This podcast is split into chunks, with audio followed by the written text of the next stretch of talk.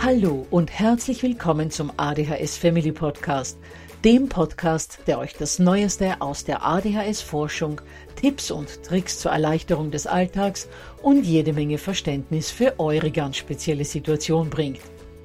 Ich bin im Übrigen Anna und war auch einmal eine verzweifelte Mama von einem betroffenen Kind. Aber heute, viele Jahre und mehrere Fortbildungen später, bin ich Expertin für ADHS und eine sehr entspannte Mutter eines mittlerweile jungen erwachsenen Mannes, der trotz dieses Syndroms zu einem glücklichen und beruflich erfüllten jungen Mann herangewachsen ist.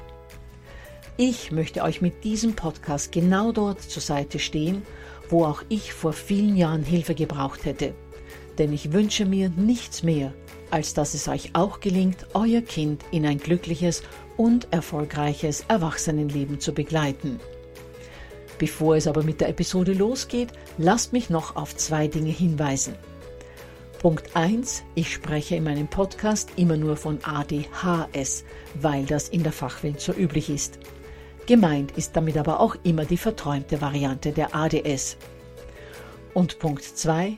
Die Werbungen, die im ADHS Family Podcast geschaltet werden, dienen der Finanzierung von Projekten, die der gesamten ADHS Community zugutekommen – denn sie werden für die Produktion von Erklärvideos für Kinder oder für das familiäre Umfeld, für die Informationsweitergabe an Pädagogen, Diagnostiker und Ärzte sowie für spezielle ADHS-Projekte herangezogen. Mehr Informationen dazu findet ihr am Beginn von Podcast 128 bzw. in dem YouTube-Video, zu dem ich in den Shownotes verlinke. Wir leben in einem Zeitalter, in dem körperliche Züchtigung von Kindern, Gott sei Dank, verboten ist und in dem die meisten Eltern sogar noch einige Schritte weitergehen und ihre Kinder vieles mitbestimmen und mitentscheiden lassen. Da wir selbst aber großteils in unserer Kindheit noch anderes erfahren haben, viele von uns auch noch Schläge, Bestrafungen, harte Verbote und vieles mehr, da wir es in unserer eigenen Kindheit also anders erlebt hatten und vor allem auch, weil gar nicht zu wenigen Eltern ihre von ADHS betroffenen Kinder schon im Kleinkindalter zu entgleiten drohen, fragen sich viele Mütter und Väter immer wieder, ob sie denn nicht zu nachgiebig sind und da und dort doch strenger sein sollten. Um die Antwort auf diese Frage soll es in der heutigen Episode gehen. Ich möchte mit euch einige Überlegungen dazu anstellen, wie viel von dieser sogenannten Strenge unsere Kinder brauchen, beziehungsweise warum Strenge von vornherein der falsche Begriff, die falsche Vorstellung ist und was Kinder stattdessen brauchen. Das PDF zu dieser Folge könnt ihr euch im Übrigen unter www.adhshilfe.net Strenge herunterladen. Lasst mich bei dieser Gelegenheit aber noch darauf hinweisen, dass für diejenigen von euch, die gerne mal einen Überblick über sämtliche Folgen des ADHS Family Podcasts hätten, auch noch die Möglichkeit besteht, sich Podcast 52 anzuhören, indem ich einen Überblick zu den ersten 52 Folgen und deren Inhalte gebe. Das heißt, in diesem Podcast hört ihr sehr genau, welche Folgen für euch wichtig sein könnten. Gut, ihr Lieben, dann können wir loslegen. Klarerweise fragen sich alle Eltern immer wieder auf ihrer Erziehungsreise, ob sie nicht zu nachgiebig oder aber im Gegenteil zu streng sind. Eltern von Kindern mit ADHS stellen sich diese Frage erfahrungsgemäß aber um ein Vielfaches häufiger. Denn betroffene Kinder und Jugendliche, und wenn wir schon dabei sind, auch Erwachsene, haben in der Regel eine ausgeprägt starke Persönlichkeit. Die meisten ADHSler wissen ganz genau, was sie wollen. Sie haben sehr konkrete Vorstellungen von dem, was sie brauchen, und Dinge, die ihnen gegen den Strich gehen, lehnen sie vehement ab. Auch empfinden Menschen mit ADHS die verschiedensten Emotionen wie Freude, Begeisterung, Trauer, Wut, offenbar um ein Vielfaches intensiver als Nicht-Betroffene. Zumindest lassen ihre Reaktionen nach außen hin darauf schließen, wie ihr aus der Erfahrung mit euren Kindern bestimmt wissen werdet. So ist es auch unter anderem dieses stärkere Empfinden der verschiedenen Emotionen, das Kinder mit ADHS dazu veranlasst, über sich selbst mehr bestimmen zu wollen, um Unangenehmes zu vermeiden und Angenehmes häufiger empfinden zu können. Und genau dieses verstärkte Bedürfnis von Kindern mit ADHS, über sich selbst bestimmen zu wollen, stellt uns Eltern von betroffenen Kindern um einiges häufiger vor die eingangs gestellte Frage, wie viel Strenge bzw. Nachsicht diese Kinder brauchen. Immer wieder höre ich von verzweifelten Eltern, sie könnten tun, was sie wollen. Konsequenzen hätten bei ihrem Kind keinen Sinn, die seien bei ihrem Kind zwecklos. Und gar nicht so wenige berichten auch davon, dass ihre Kinder bei Nichterfüllen ihrer Wünsche aggressiv werden, dass sie sie beschimpfen würden, in ihrer Wut Dinge zerstören würden, weil sie zum Beispiel gegen die Möbel treten oder eine Vase vom Tisch fegen. Und manche gestehen mir auch, dass ihre Kinder sie schlagen oder treten würden. Aber wie sind wir im 21. Jahrhundert eigentlich an diesem Punkt angelangt, wo doch vor 100 Jahren noch alles ganz anders war und es die Eltern waren, die ihre Kinder häufig geschlagen haben? Werfen wir zur Beantwortung dieser Frage einmal einen Blick in die Geschichte. Über Jahrtausende hinweg hat in vielen Teilen dieser Erde das sogenannte Patriarchat geherrscht. Eine Form des Zusammenlebens also, in der der Familienvater das Sagen hatte und Mutter und Kinder sich unterordnen mussten. Durch die Berufstätigkeit der Frau und Gleichberechtigungsbestrebungen vor allem in der ersten Hälfte des 20. Jahrhunderts wandelte sich dieses Familienbild nach und nach und Mann und Frau wurden zu mehr oder weniger gleichberechtigten Mitgliedern im Familienverband.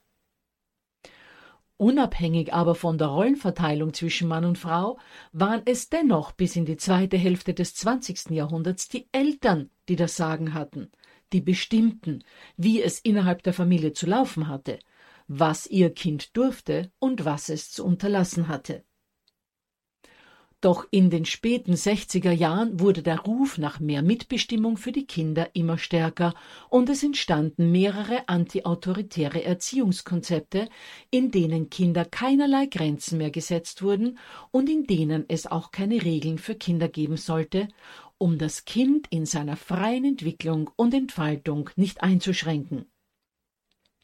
Das heißt, das Pendel schwang plötzlich von einer Erziehungsvorstellung, in der sich das Kind zu 100 Prozent an die Wünsche seiner Eltern anzupassen hatte, in die genau andere Richtung, in der sich Eltern zu nahezu 100 Prozent an die Wünsche ihrer Kinder anzupassen hatten.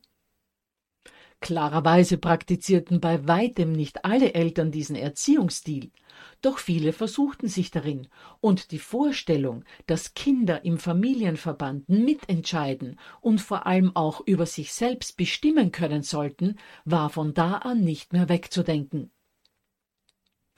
Ist das nun aber eigentlich gut oder schlecht? Nun, die Antwort liegt auf der Hand, denn es war höchste Zeit geworden, dass Kinder diesen unterdrückenden Erziehungsstil nicht mehr länger über sich ergehen lassen mussten.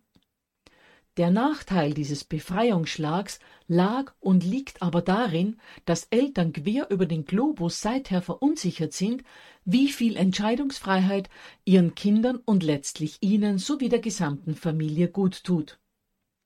Und genau da würde ich heute gerne ein wenig mehr Klarheit reinbringen. Und dazu sehen wir uns im ersten Schritt die Tatsache an, dass es in den meisten Gemeinschaften sogenannte Hierarchien, also Rangordnungen gibt und dass auch die Familie hierarchisch aufgebaut ist. Und im zweiten Schritt widmen wir uns dann der Frage, warum es für die seelische Entwicklung unserer Kinder nötig ist, dass die Kids in dieser Rangordnung nicht die gleiche Position wie die Eltern besetzen oder sogar an der obersten Stelle in dieser Hierarchie stehen. Und für all jene unter euch, die diese letzte Aussage als Unterdrückung verstehen oder darin ein Machtgehabe seitens der Eltern verorten. Wie die weiteren Ausführungen jetzt zeigen werden, ist das auf gar keinen Fall gemeint, denn genau das führt unter anderem zu dem oppositionellen Verhalten, das gerade Kinder mit ADHS häufig an den Tag legen aber eben nicht nur das. Gut, dann kommen wir jetzt mal zum ersten Punkt, und zwar zu dem, dass Gemeinschaften häufig hierarchisch angelegt sind. Und dafür gibt es mehrere Gründe. Einer davon ist der, dass an der Spitze von Hierarchien meist diejenigen stehen, die das größte Wissen und die meisten Erfahrungen haben und die aus diesem Grund trotz aller Demokratie, die auch in hierarchischen Gemeinschaften sehr oft herrscht, schlussendlich wichtige Entscheidungen treffen. Entscheidungen, die dem Weiterbestehen der Gemeinschaft oder der Sicherheit und der Entwicklung des Einzelnen dienlich sind. Was bedeutet das konkret für die Gemeinschaft Familie? Die Antwort liegt auf der Hand. Es bedeutet, dass die Eltern, die ja in der Regel mindestens mal 20 Jahre mehr Lebenserfahrung haben, letztendlich dafür verantwortlich sind, dass für die Sicherheit ihrer Kinder und der gesamten Familie gesorgt ist und ihre Kinder sich bestmöglich entwickeln können. Entscheidungen, in denen es um diese Dinge geht, können den Kindern nicht überlassen werden da ihnen, je jünger sie sind, bei vielen Dingen das nötige Wissen und die nötige Lebenserfahrung fehlen, um vernünftige Entscheidungen überhaupt treffen zu können. Und zum Zweiten lassen sich Kinder und auch noch Jugendliche eher von ihren Bedürfnissen als von vernünftigen Überlegungen zu ihrer Sicherheit und ihrer Entwicklung leiten. Deshalb sind wir als Eltern bei genau diesen Dingen in der Pflicht, hier die oberen Positionen in der Rangordnung zu besetzen und die Verantwortung für das Übernehmen dieser Entscheidungen anzunehmen und ihr nachzukommen. Durch die Bestrebungen, den Kindern und Jugendlichen aber mehr Freiheiten zukommen zu lassen und sie innerhalb der Familie auch mitentscheiden zu lassen, Bestrebungen, die, wie eingangs besprochen, seit mehreren Jahrzehnten in unserer westlichen Industriegesellschaft bestehen und die auch absolut begrüßenswert sind, sind die Eltern aber verunsichert worden, wo die Freiheiten ihrer Kinder enden sollten und sie als Eltern tatsächlich in der Pflicht sind zu übernehmen und zum Wohl ihres Kindes auch immer wieder unliebsame Entscheidungen zu treffen. Das heißt, der Trend zur demokratisch angelegten Familie hat das Denken in hierarchischen Strukturen innerhalb der Familie bis zu einem gewissen Grad ausgelöscht und viele Mütter und Väter verunsichert zurückgelassen.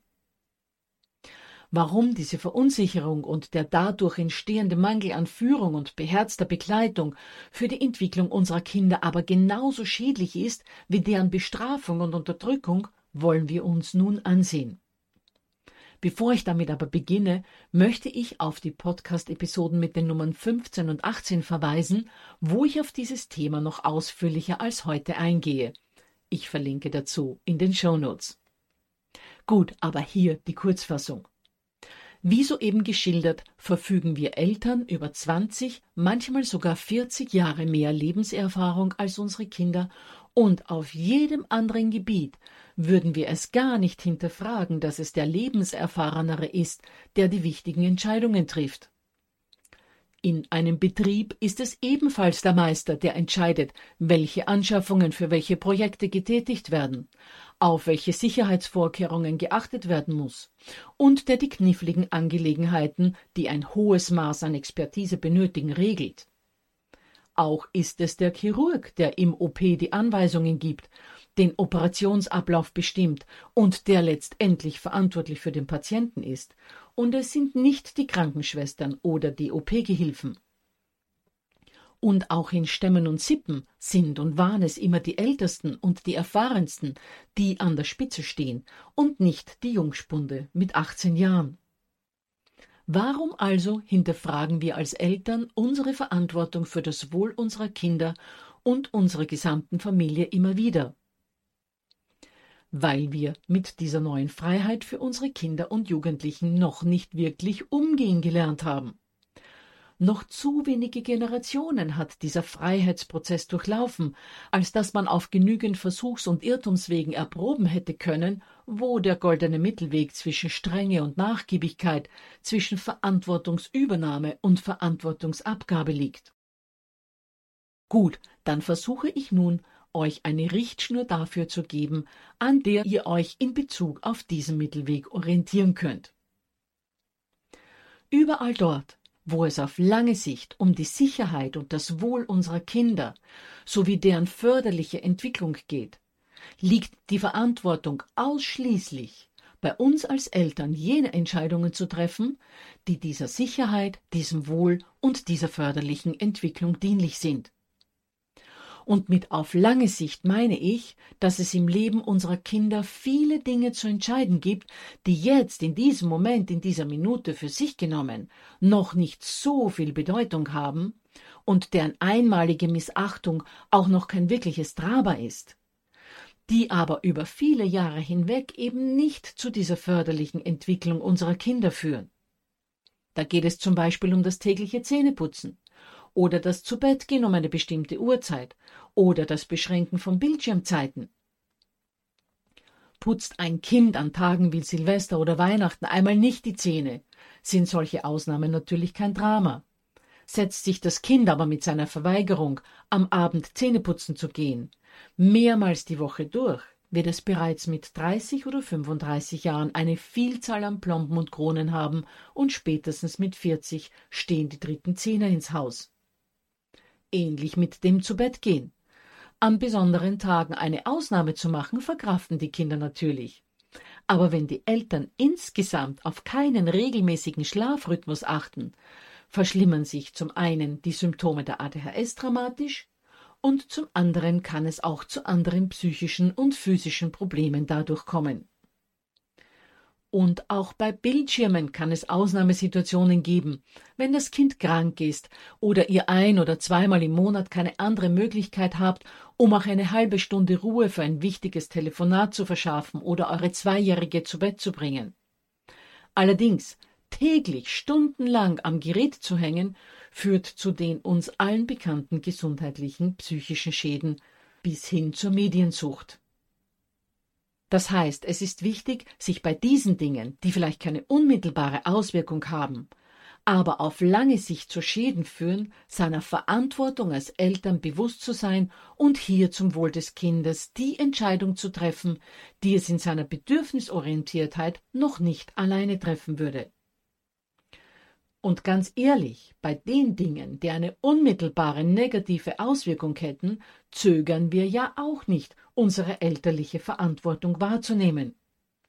Wenn unsere Kinder erklären, sie werden heute nicht zur Schule gehen, sondern auf den Spielplatz, lassen wir das nicht zu. Wir lassen sie auch nicht unser Glas Wein leer trinken, weil sie das unbedingt möchten, oder der kleinen Schwester Regenwürmer füttern. Und auch jene Eltern, die meinen, sie könnten ihr Kind nicht lenken, es würde sich ja doch überall durchsetzen, zwingen es, neben einer Fahrbahn bei ihnen an der Hand zu gehen, weil der ungestüme Spross sonst innerhalb von Sekunden zwischen den Autos landen würde. Wenn es also wirklich um die Wurst geht, fassen wir uns sehr wohl ein Herz und schreiten ein. Aber genau dieses Einschreiten, diese Beherztheit ist eben auch bei mehreren Dingen nötig, die nicht jetzt in der Sekunde, aber auf lange Sicht dennoch tragend werden. Langfristig geht es aber nicht nur um diese direkt negativen Effekte wie faulende Zähne und psychische und physische Probleme aufgrund von Schlafmangel oder zu viel Medienkonsum, sondern es geht auch darum, dass Kinder sich ohne Eltern, die sie beherzt durchs Leben führen, ängstlich und sehr schnell aggressiv werden, weil sie sich vorkommen wie auf einem führerlosen Schiff in einem Sturm auf hoher See. Sie selbst haben noch keine Ahnung, wie das Schiff zu steuern ist, wissen aber, ihre Eltern könnten es, tun's aber nicht, sondern überlassen das Steuern des Schiffes dem Kind ohne seefahrerische Erfahrung. Und das macht, wie gesagt, Angst und sehr schnell aggressiv. Hört euch dazu gerne neben den schon erwähnten Podcasts 15 und 18 auch Podcast 46 an. Ich verlinke dazu in den Show Notes. Und wer nach dem Seefahrtsvergleich meint, okay Anna, klingt alles plausibel, aber du kennst mein Kind nicht. Wenn ich dem Grenzen und Regeln setze, werden die Aggressionen nur noch doller. Wer also so ein Kind zu Hause hat, und glaubt mir, da seid ihr in guter Gesellschaft, der sollte sich unbedingt Podcast 63 anhören, denn da erkläre ich, wie es uns gelingen kann, mit den oft entwicklungsschädigenden Bedürfnissen unserer Kinder wohlwollend umzugehen und dennoch unserer Verantwortung als Leitwolf im Rudel zum Wohl des Kindes nachzukommen. Zusammenfassend also, bleibt dort dran, wo es unbedingt nötig ist, aber bei den Dingen, die sozusagen nicht kriegsentscheidend sind, wie zum Beispiel ob T-Shirt oder Hemd angezogen werden sollen, wenn Oma zu Besuch kommt, oder ob es am kommenden Sonntag Lasagne oder Pizza geben soll, oder ob am Wochenende Harry Potter oder die unendliche Geschichte als Familienfilm geguckt wird. Bei diesen Dingen könnt ihr die Kids ruhig mitbestimmen lassen. Gut, ihr Lieben, dann erinnere ich nochmal an das PDF, das ihr euch unter www.adhshilfe.net slash strenge herunterladen könnt und freue mich schon wieder auf nächste Woche.